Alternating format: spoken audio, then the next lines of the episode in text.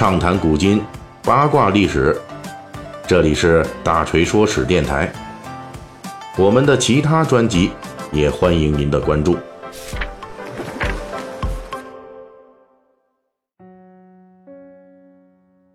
最近咱们《水浒细节解密》啊，一直跟大家聊这小说里边的官员职务，也就是官道、白道什么的。之前呢，咱们曾经介绍过北宋的顶级武官太尉。那今天我们要聊的呢，就是比这顶级武官还要高一点的职务——枢密使，也就是北宋武装力量的掌控机关枢密院的最高长官。请注意啊，按照北宋宋徽宗时期的武官序列，咱们之前谈到的太尉呢，确实是最高级的武官了。不过，位置高于武官的枢密使却不属于这个武官序列，这是因为中北宋一朝。大部分担任枢密使的人都是文官出身，只有少一部分武将担任过枢密使或者是枢密副使的职务，比如说大将曹彬、狄青等等。而且这些武将出身的枢密使，绝大部分都集中在北宋的中前期。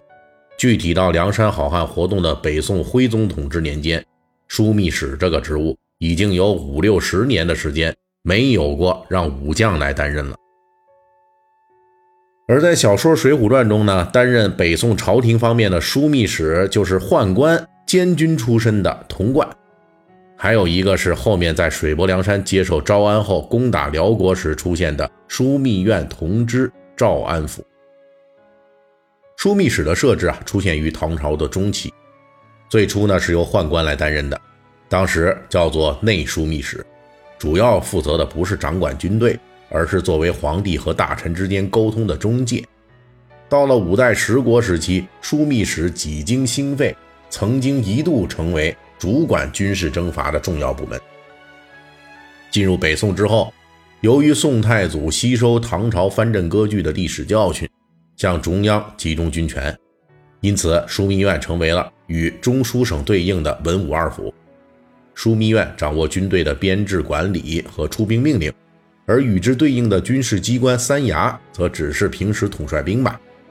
枢密院不仅地位在三衙之上，而且互相制衡，成功的将原有的兵权分解成了出兵之权和卧兵之权，瓦解了武将可能的拥兵自重。作为北宋重文轻武、以文治武的重要措施，枢密院以及其长官枢密使逐步演化为北宋皇帝倚仗用来压制武官的重要系统。按照北宋著名的文臣欧阳修的说法，如果让武臣掌握国家机密军情，绝对是对国家不利的。因此，北宋的枢密院逐步随着时间的推移，成为文官把持的最高军事机关，在北宋统治时期有效地抑制了武将把持兵权，也就帮助北宋实现了阻碍武将专权的最初设想。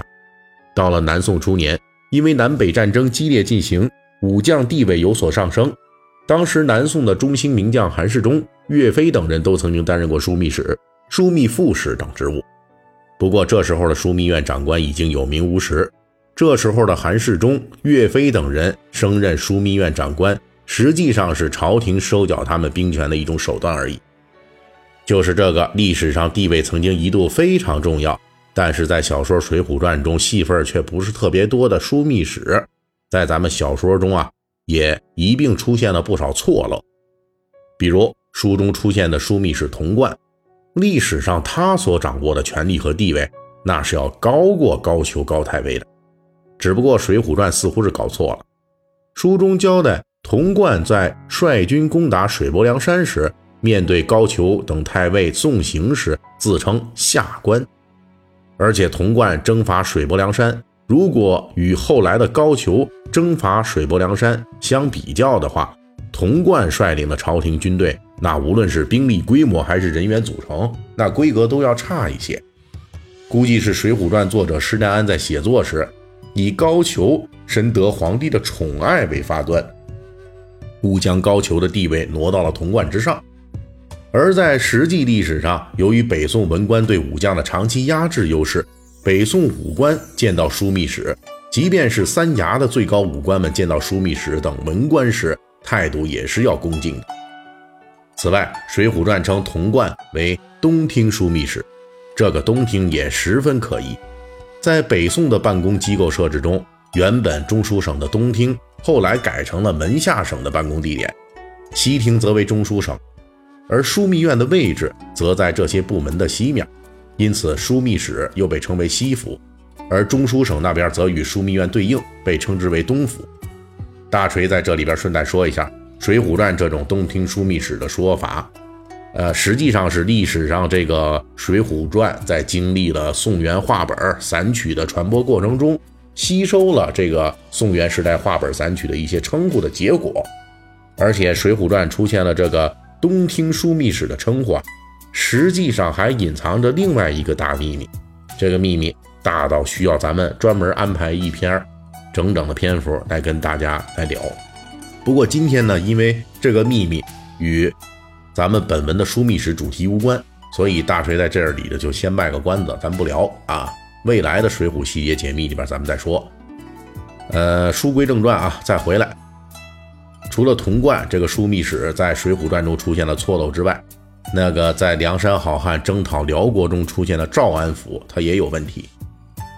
在说错漏之前呢，咱们先补充一点关于征讨辽国这一段情节。是否是《水浒传》这个施耐庵的原创，在历史学界和文学界一直都是有争论的。